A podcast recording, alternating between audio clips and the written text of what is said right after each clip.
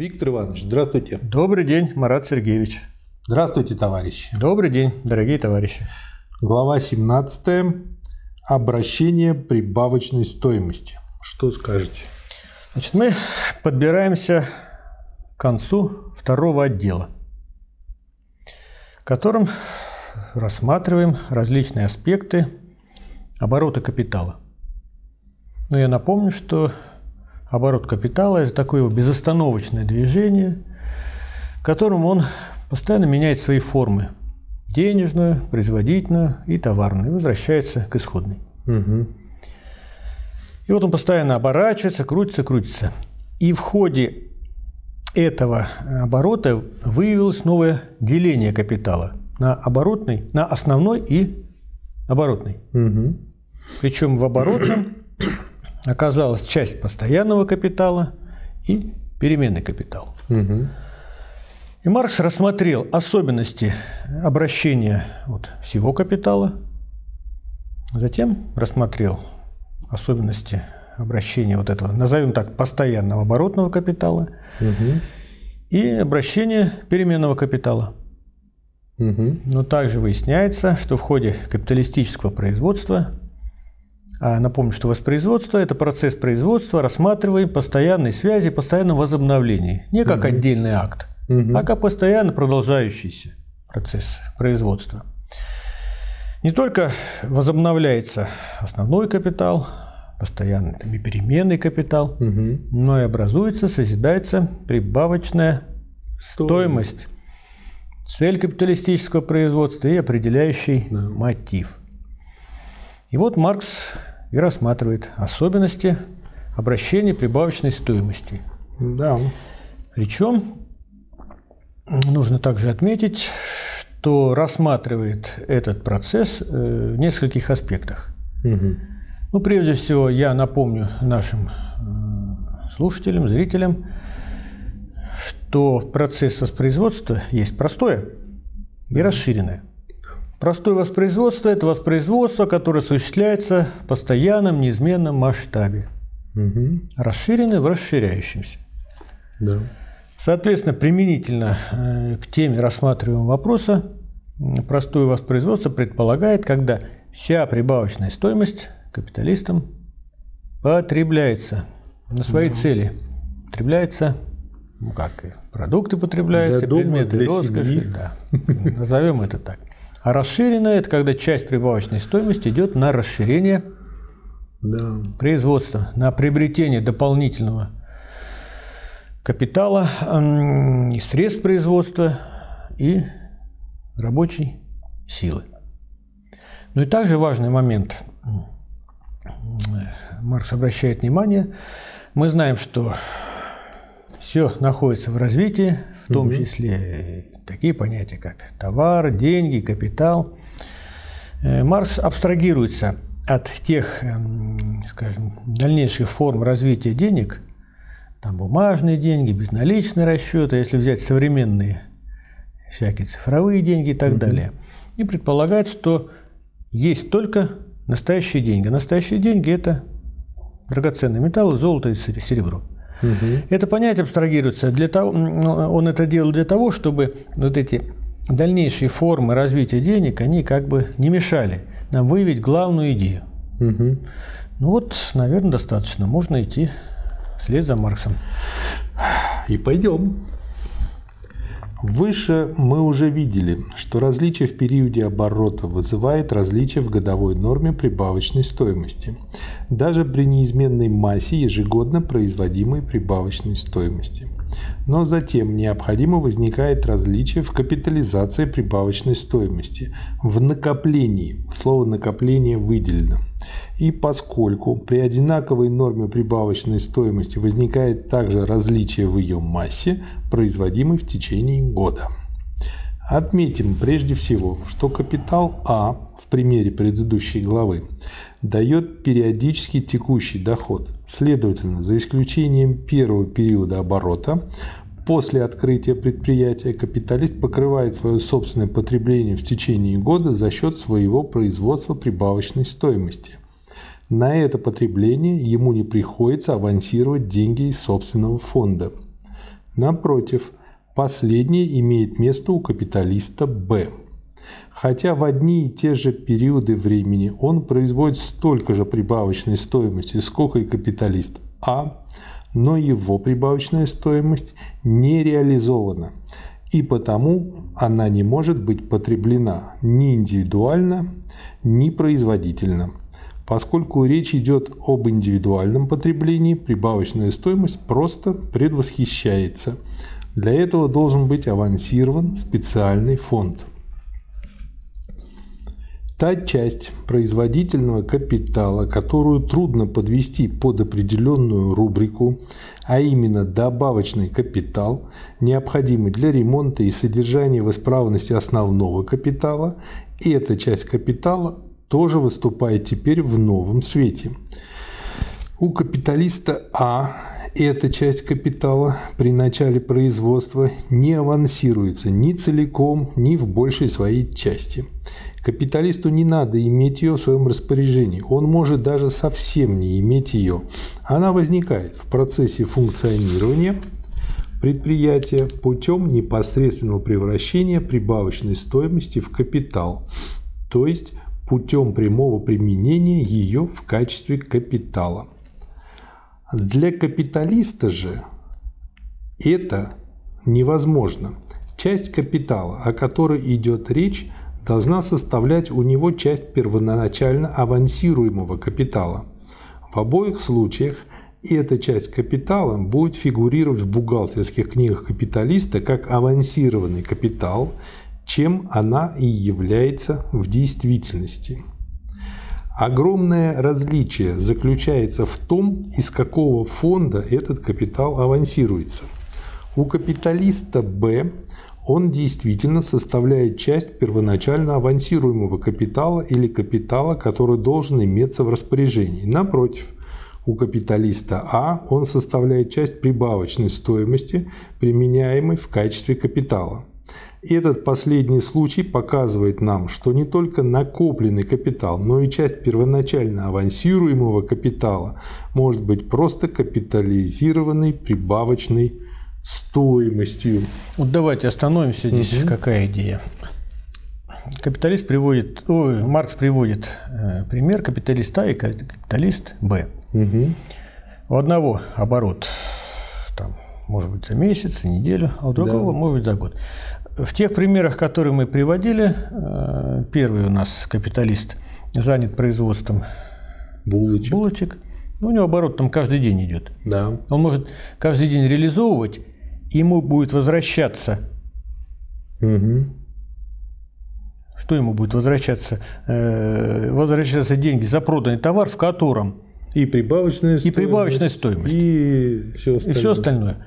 А капиталист, который занят э, производством ледоколов, сколько надо угу. дать? 6 лет. 6-8. Да. Возникает два, э, как минимум два, две проблемы.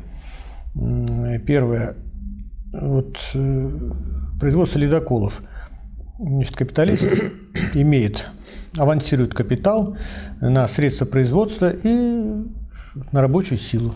Да. Мы считали, сколько месяцев, сколько раз он должен заплатить рабочим, чтобы те питались, одевались и так далее. А мы забыли, а как быть самим капиталистом? Он что, 6 лет будет голодать?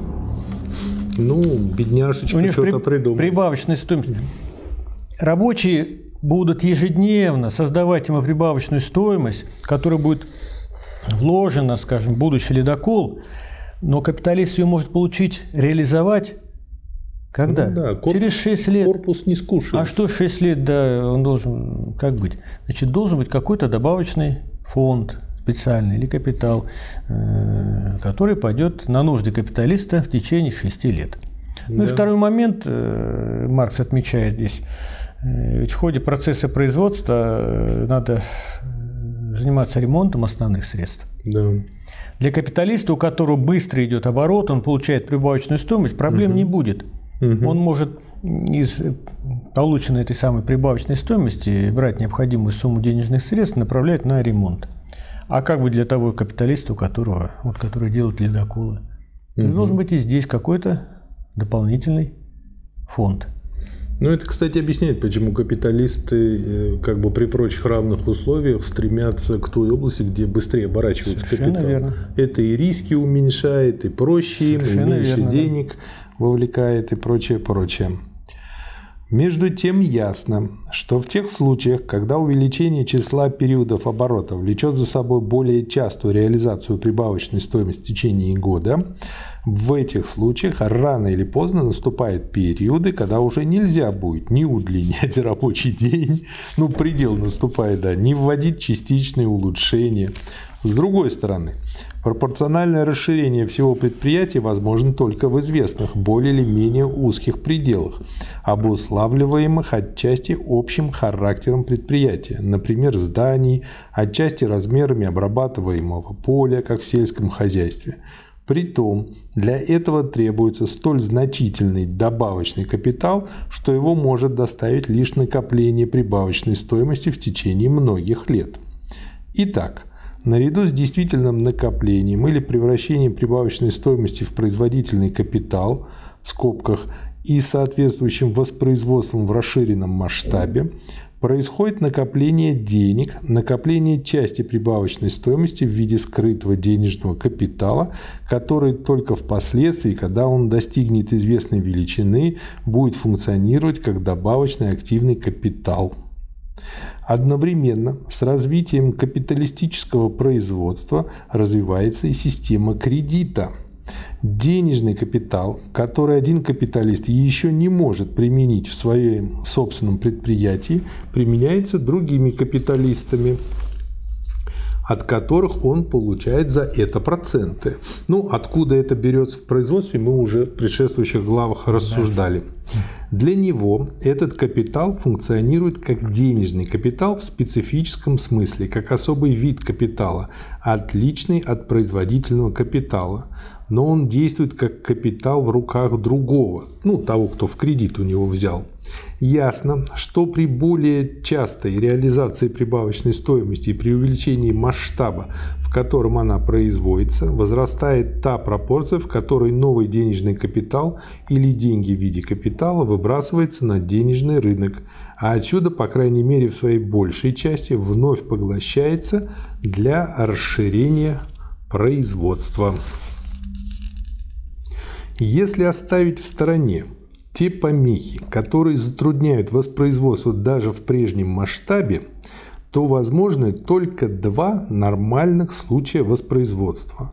Или имеет место простое воспроизводство, или имеет место капитализация прибавочной стоимости, то есть накопление.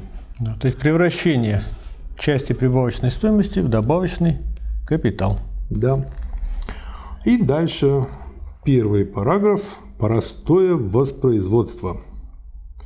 При простом воспроизводстве прибавочная стоимость, производимая и реализуемая ежегодно или при нескольких оборотах периодически в течение года, целиком потребляется ее собственниками, капиталистами индивидуально, то есть непроизводительно.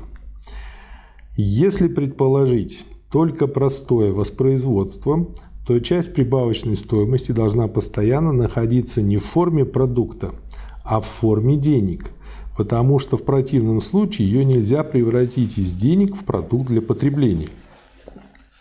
Это превращение прибавочной стоимости из ее первоначальной товарной формы в деньги мы должны исследовать здесь более обстоятельно. Для упрощения дела представим проблему в самом простом виде, а именно предположим, что в обращении находятся исключительно металлические деньги, то есть деньги, представляющие собой действительный эквивалент. Согласно законам простого товарного обращения, изложенным раньше, капитал, книга 1, глава 3, масса имеющихся в стране металлических денег должна быть достаточной не только для обращения товаров. Она должна быть достаточной и при тех колебаниях в денежном обращении, которые возникают отчасти вследствие изменений в скорости обращения, отчасти вследствие изменения цен товаров, отчасти вследствие тех различных и меняющихся пропорций, в которых деньги функционируют как средство платежа или как, собственно, средство обращения. Отношение, в котором имеющаяся в наличии масса денег распадается на сокровища и на обращающиеся деньги, постоянно изменяется, но общая масса денег всегда равна сумме денег, имеющихся в форме сокровища и в форме обращающихся денег. Эта масса денег, в скобках масса благородного металла, представляет собой постепенно накопленное сокровище общества.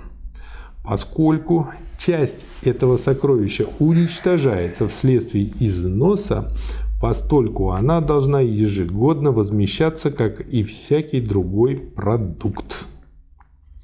Если оставить в стороне золото и серебро, производимые для предметов роскоши, то минимум их ежегодной добычи должен быть равен износу денежного металла, происходящему вследствие обращения денег в течение года. Ну, то есть он тут говорит только о металлических деньгах, золоте и серебре, потому что для простоты понимания да. мы все Он абстрагировался от их заменителей, их, их форм разных, да. да.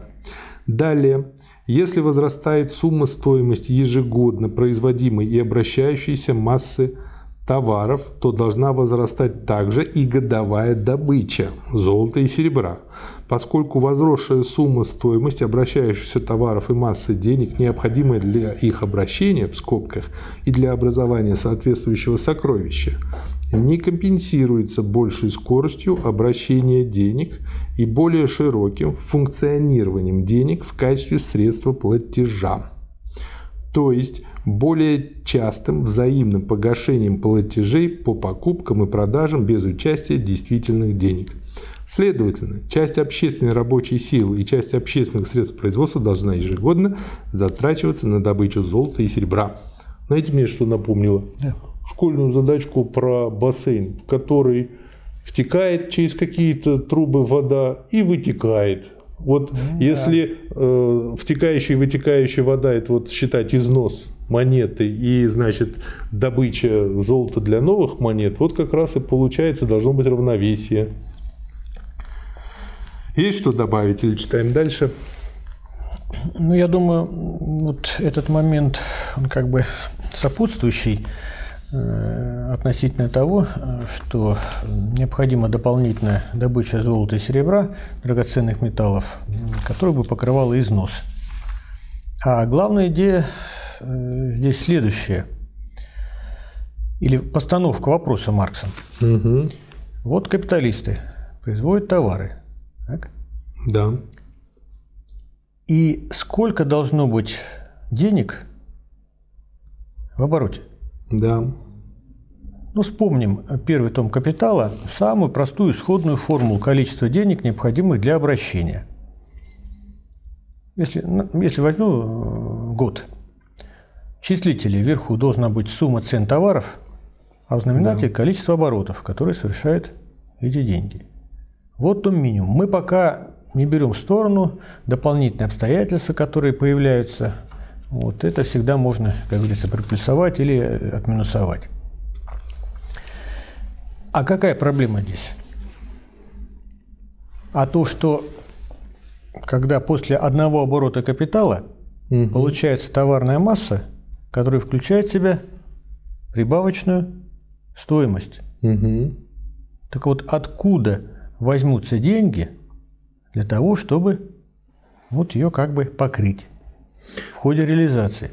То есть это такой буржуйский вопрос в буквальном смысле слова. То есть им, я думаю, и всем, кто внимательно читал, понятно, откуда берется прибавочная стоимость и куда дальше она девается. А вот имеется в виду, откуда берутся сами вот эти ну, звонкие научный, монеты. Да, это научный вопрос. Такой мещанский уровень. Откуда сама монета берется, да?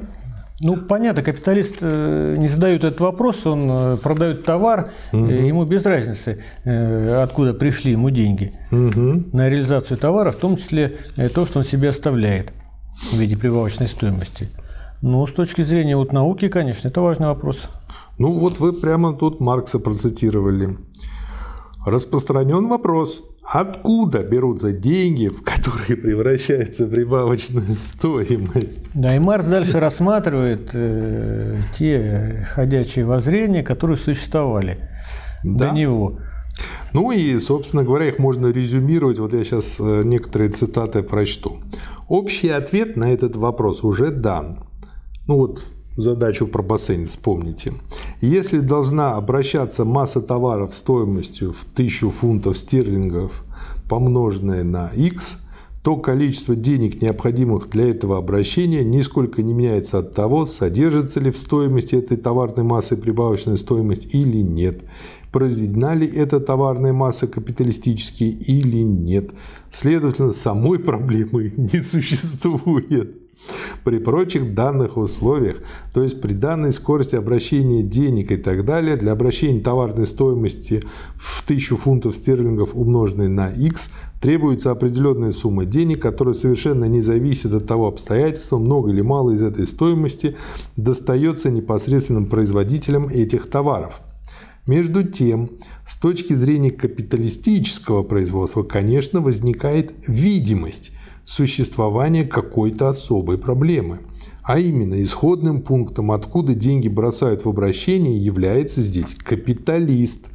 Деньги, которые рабочий расходует на оплату своих жизненных средств, существуют сначала как денежная форма переменного капитала. И поэтому первоначально капиталист бросает их в обращение как покупательное средство или средство платежа за рабочую силу. Кроме того, капиталист бросает в обращение деньги, которые первоначально составляли для него денежную форму его постоянного, основного и оборотного капитала. Он расходует их как покупательное средство или как средство платежа за средства труда и производственные материалы. Итак, класс капиталистов. Вот тут вот Опять же, почему нужен классовый анализ? Потому что это про класс капиталистов, а не да. про отдельно взятого капиталиста. Остается единственным исходным пунктом денежного обращения. Если ему для оплаты средств производства требуется 40 фунтов стерлингов, а для оплаты рабочей силы 100 фунтов стерлингов, то он бросает в обращение 500 фунтов стерлингов но заключающаяся в продукте прибавочная стоимость при норме прибавочной стоимости 100% равна стоимости в 100 фунтов стерлингов. Каким же образом класс капиталистов может постоянно извлекать из обращения 600 фунтов стерлингов, если он постоянно бросает в него только 500 фунтов стерлингов? Из ничего не будет ничего. Ведь класс капиталистов не может извлекать из обращения ничего такого, что раньше не было бы брошено в него. Капиталисты, добывающие золото, получают весь свой продукт в виде золота, как те его части, которые возмещают постоянный переменный капитал, так и ту часть, которая состоит из прибавочной стоимости. Следовательно, Часть общественной прибавочной стоимости заключается в золоте, а не в таком продукте, который превращается в золото только в процессе обращения. И эта часть с самого начала заключается в золоте и бросается в обращение для того, чтобы извлечь из него продукты. То же самое относится в данном случае к заработной плате, то есть к переменному капиталу и к возмещению авансированного постоянного капитала. Следовательно, если одна часть класса капиталистов бросает в обращение товарную стоимость большую на величину прибавочной стоимости, чем авансированный ими денежный капитал, то другая часть капиталистов бросает в обращение большую денежную стоимость, в скобках большую на величину прибавочной стоимости, чем товарная стоимость, которую они постоянно извлекают из обращения для добычи золота. Если часть капиталистов постоянно выкачивает из обращения больше денег, чем она их вносит в обращение, то часть капиталистов, та, которая добывает золото, постоянно накачивает в обращение денег больше, чем извлекает из него в виде средств производства. Вот и ответ вот. на поставленный вопрос. Да. Просто гениальный ответ. Из вышеизложенного следует, что прибавочная стоимость, расходуемая капиталистами в форме денег, А точно так же и переменный, и прочий производительный капитал, авансируемый ими в форме денег, в действительности есть продукт рабочих, а именно рабочих, занятых добычей золота. Они добывают вновь как ту часть золотого продукта, которая авансируется в кавычках им в качестве заработной платы, так и ту часть золотого продукта, в которой непосредственно представлена прибавочная стоимость капиталистов-золотопромышленников. Наконец, что касается той части золотого продукта, которая только возмещает постоянную капитальную стоимость, авансированную на добычу золота, то она снова появляется в форме денег и вообще в любом продукте, лишь вследствие годового труда рабочих. При учреждении предприятия она была отдана капиталистам не в виде денег, добытых на этом предприятии, а в виде денег, составляющих часть обращающейся в обществе массы денег. Напротив, Поскольку эта часть денег возмещается новым продуктом, добавочным золотом, то она представляет собой годовой продукт рабочего. Авансирование со стороны капиталиста и здесь является авансированием только по форме, потому что рабочий не является владельцем своих собственных средств производства и во время добычи золота не располагает жизненными средствами, произведенными другими рабочими. Вот Маркс еще раз возвращается к известной теме еще раз приводит дополнительные аргументы. Кто кого авансирует? Рабочий капиталиста угу. или капиталист рабочего? Ну, мы знаем, что у нас сейчас в законодательстве буржуазном кого называют работодателем. Ну да, Михаил Васильевич все время поправляет, называет его работовзятелем. Да, это работовзятель на самом деле. А работодатель – это, это как раз рабочий, да. Вот чтобы увидеть в этом не просто оборот речи и буквоедство, надо изучать капитал. Безусловно. Да. Далее, если мы предположим, что при прочих неизменных условиях, в том числе при неизменной продолжительности, интенсивности и производительности рабочего дня, изменяется только распределение вновь произведенной стоимости – между заработной платой и прибавочной стоимостью, так что или первая повышается, а вторая уменьшается, или наоборот, то это не окажет никакого влияния на массу обращающихся денег. Такое изменение в распределении вновь созданной стоимости может произойти без какого-либо увеличения или сокращения массы денег, находящихся в обращении. Рассмотрим в особенности тот случай, когда происходит общее повышение заработной платы, а потому при выше предложенных условиях происходит общее понижение нормы прибавочной стоимости, когда кроме этого, также согласно предположению, не происходит никакого изменения в стоимости обращающейся товарной массы. В этом случае, конечно, возрастает денежный капитал, который приходится авансировать в качестве переменного капитала. Следовательно, увеличивается и там масса денег, которые служат для такой функции. Но именно настолько, насколько возрастает масса денег, требующихся для функции переменного капитала, настолько уменьшается прибавочная стоимость, а следовательно уменьшается и масса денег, необходимая для ее реализации на общую массу денег, необходимую для реализации товарной стоимости, это не оказывает никакого влияния. Точно так же, как и на саму эту товарную стоимость. Издержки производства товара возрастают для отдельного капиталиста, но общественная цена производства товара остается неизменной. Если оставить в стране постоянную часть стоимости, то при этом изменится только то отношение, в котором цена производства товаров делится на заработную плату и прибыль. То есть, как бы первый вариант это когда увеличивается что-то, а тут когда просто перераспределение происходит. Да, это внутри. То есть произведена, вот произведен объем товаров, угу. которые, так сказать, имеют вот такую цену. Угу. Ну, внутри мы знаем, что сидит. Угу. Затраты на заработную плату в том числе да. и прибавочная стоимость. Да. Ну и предположим, э, э, рабочие добились, чтобы заработная плата была увеличена угу. на какой-то там процент. Соответственно, прибавочная стоимость капиталистов на этот процент будет уменьшена. Да. Как это влияет на общую ситуацию? Да никак. Да. Сумма цены, какая она была, э, так и осталась неизм... ну, одинаковой. Да. Далее. На основе капиталистического товарного производства совершенно тождественный факт выражается в том, что часть капитала постоянно существует в форме денежного капитала, а часть прибавочной стоимости точно так же в денежной форме постоянно находится в руках ее владельцев. Если оставить это последнее в стороне, то кругооборот денег, то есть возвращение денег к своему исходному пункту, поскольку оно составляет момент в обороте капитала, представляет собой явление совершенно отличное, даже противоположное обращению денег, которое выражает постоянное удаление их исходного пункта посредством целого ряда перемещений из рук в руки. Капитал, книга 1, страница 94.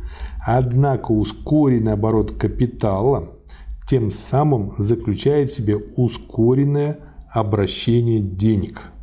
Можете прокомментировать это? Ну, здесь речь идет о том, ну давайте вернемся, к, э, начнем плясать от печки. Угу. Помните, в самом начале Маркс упоминал различия между нормой прибавочной стоимости действительной и годовой. Угу.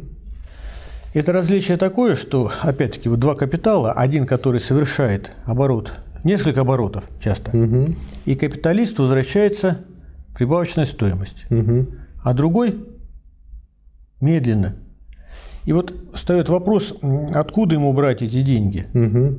Так деньги нужно брать из какого-то специального фонда, чтобы пока он не получит вот эту самую прибавочную стоимость, которая есть, существует, заложена уже в еще незавершенном производственном товаре, угу. но не реализована. И каким образом вот эта ситуация влияет на оборот денег? Ну вот Маркс и расписывает угу. здесь. Хорошо, очень, очень любопытно получается.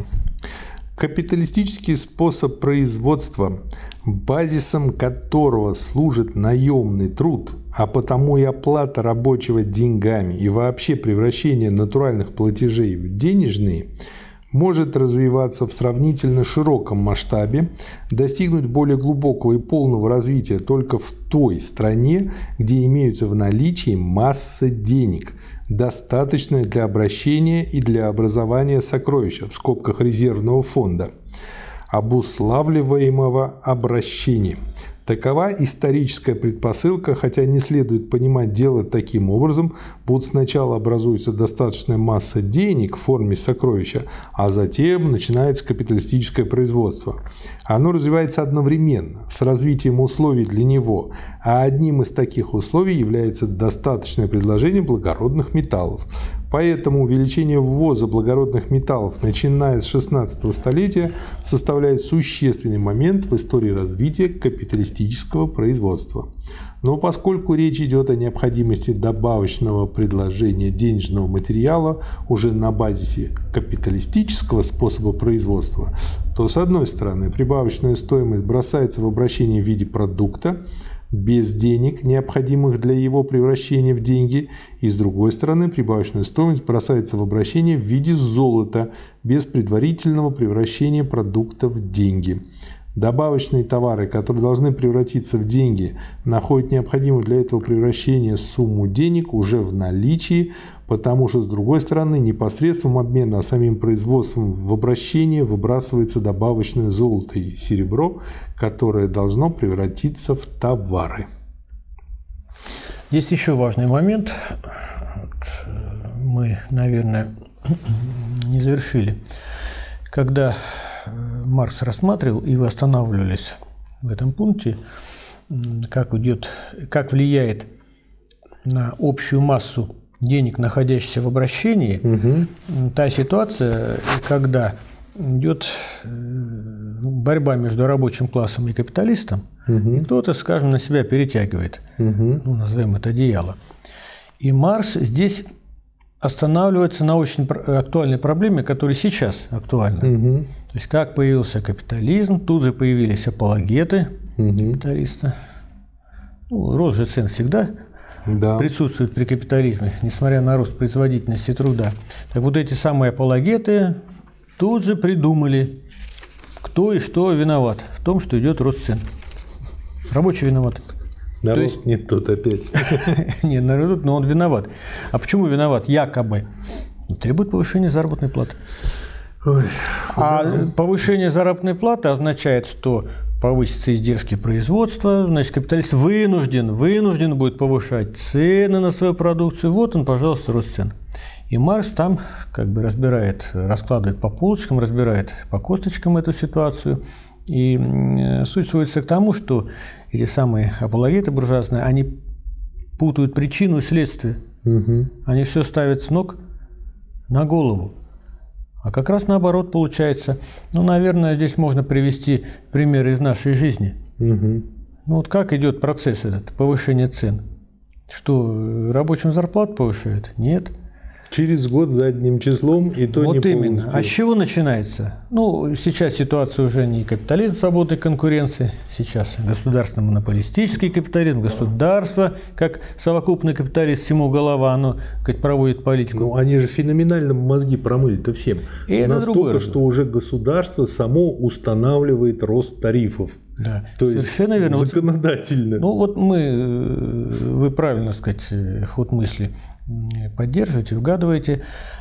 То есть государство повышает, буржуазное государство повышает тарифы угу. на воду, на отопление, на электричество и прочее, прочее, прочее.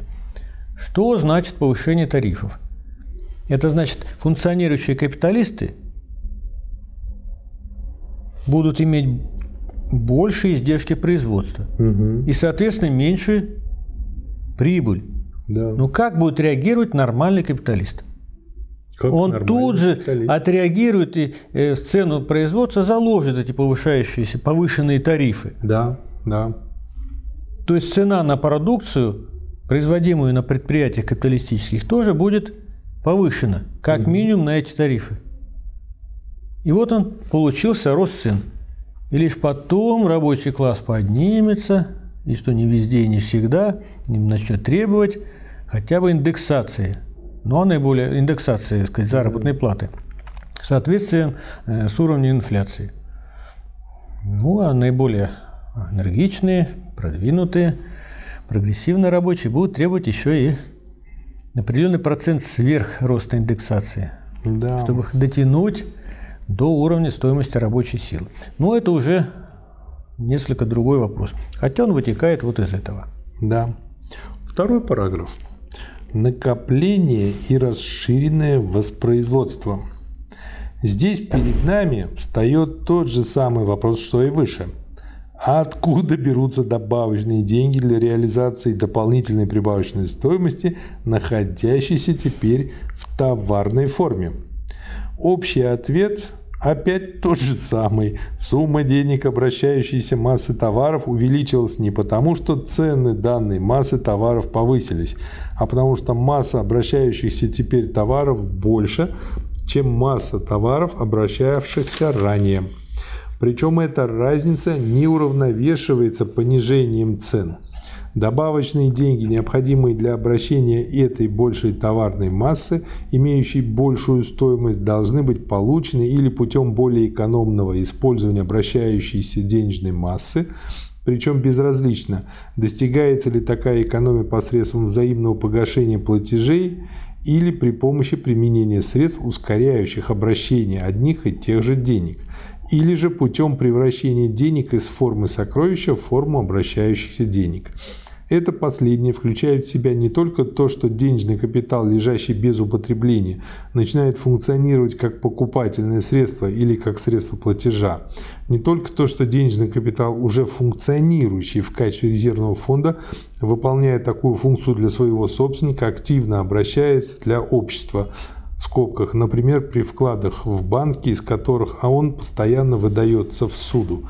Следовательно, при этом он выполняет двоякую функцию – это последнее включает в себя и то, что более экономно используются резервные фонды, застаивающиеся в виде монет.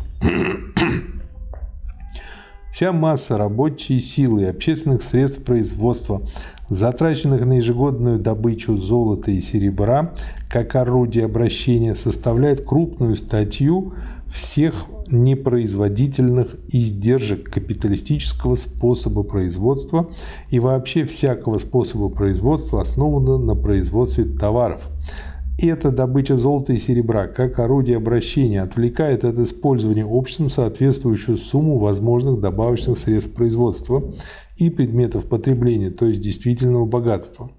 Поскольку при неизменяющемся данном масштабе производства или при данной степени его расширения уменьшаются издержки на этот дорогостоящий механизм обращения, постольку вследствие этого повышается производительная сила общественного труда.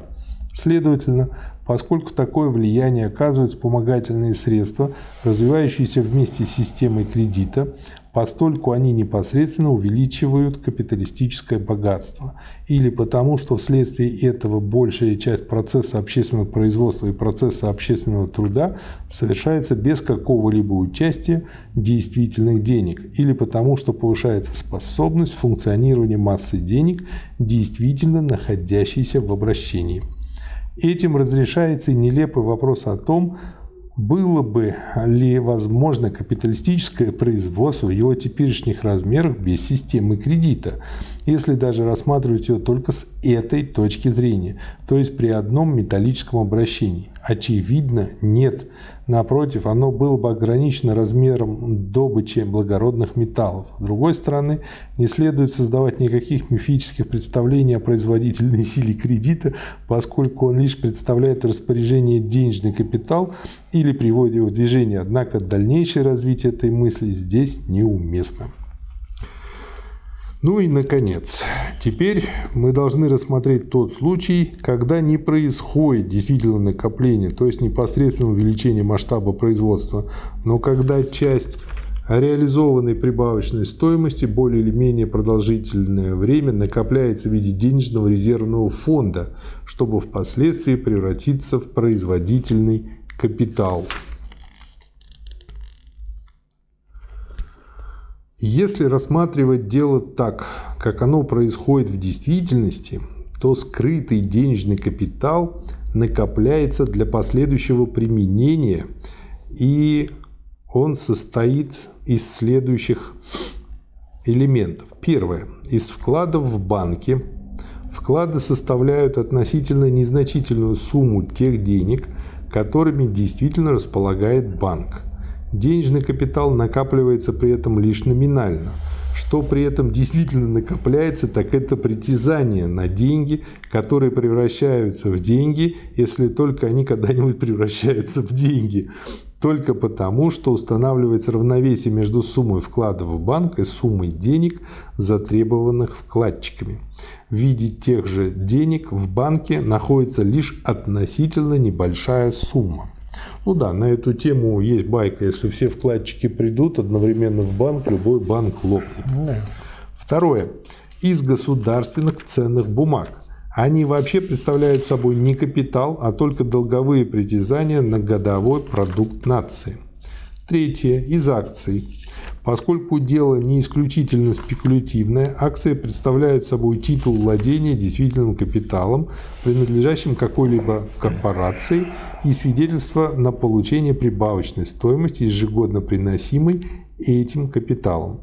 Во всех этих случаях, перечисленных трех, не происходит никакого накопления денег – то, что на одной стороне является накоплением денежного капитала, на другой стороне оказывается постоянным действительным расходованием денег. Расходуются ли деньги тем лицом, которому они принадлежат, или другим, его должником, это нисколько не меняет сути дела. Ну, как на качелях, по сути дела, получается. Да.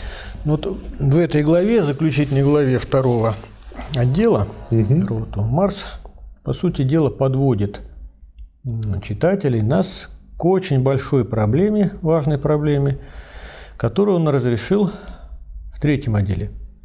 Это воспроизводство и накопление всего общественного капитала. Ну, то есть накопление или расширенное воспроизводство предполагает, что товар, товар во-первых, будет реализован, Угу. во-вторых, часть его, ну, часть прибавочной стоимости будет направлена на приобретение дополнительной рабочей силы и дополнительных средств производства.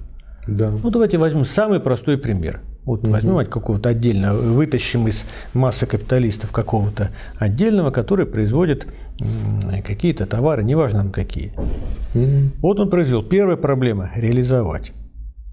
А реализовать – это значит на рынке должны быть покупатели, которые предъявят необходимую сумму денег. Мгм. Если э, сказать, мы предполагаем расширенное воспроизводство, то эти деньги тоже должны там расширяться. Это второй вопрос, э, какими методами, за счет ускорения, там, за счет взаимопогашения платежей, или э, в самом таком простом случае, когда мы абстрагируемся от всех внешних э, обстоятельств, это увеличение э, производства золота, э, золотодобывающей промышленности. Это одна сторона медали. Вторая, получив эту прибавочную стоимость и желая развивать свое производство, он что должен найти на рынке?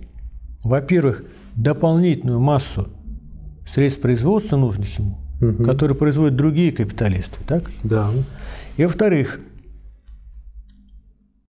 дополнительную массу средств существования рабочих. Мгм. Потому что, скажем, деньги вот он уже есть, получил часть прибавочной стоимости, он готов выплатить заработную плату. Ну, если просли- про- просли- про- ну, на один шаг вперед проследим, куда рабочие пот- должны потратить эти деньги? На приобретение жизненных средств, средств существования его и его семьи. Да. То есть получается, вот все общественное производство как бы разделяется на две части. Мгм. По натурально-вещественной составляющей, на какие-то предметы потребления, на средства производства и по стоимостной составляющей. И это связано с тем, что товарное производство, вообще товар, он имеет две стороны, две личины. Мгм. Натуральную сторону, да, потребительной стоимости, Да. как какой-то конкретный продукт, и стоимостную, Мгм. денежную. И сам вот этот процесс разделения товара на товар и деньги, ну а деньги как всеобщий товар, золотой товар, выполняющий роль всеобщего эквивалента, это вот закон развития товарного производства. Но это уже предмет исследования заключительного третьего отдела второго тома «Капитала». Хорошо, к нему потихонечку перейдем. Спасибо. Спасибо. Спасибо, товарищи. До свидания.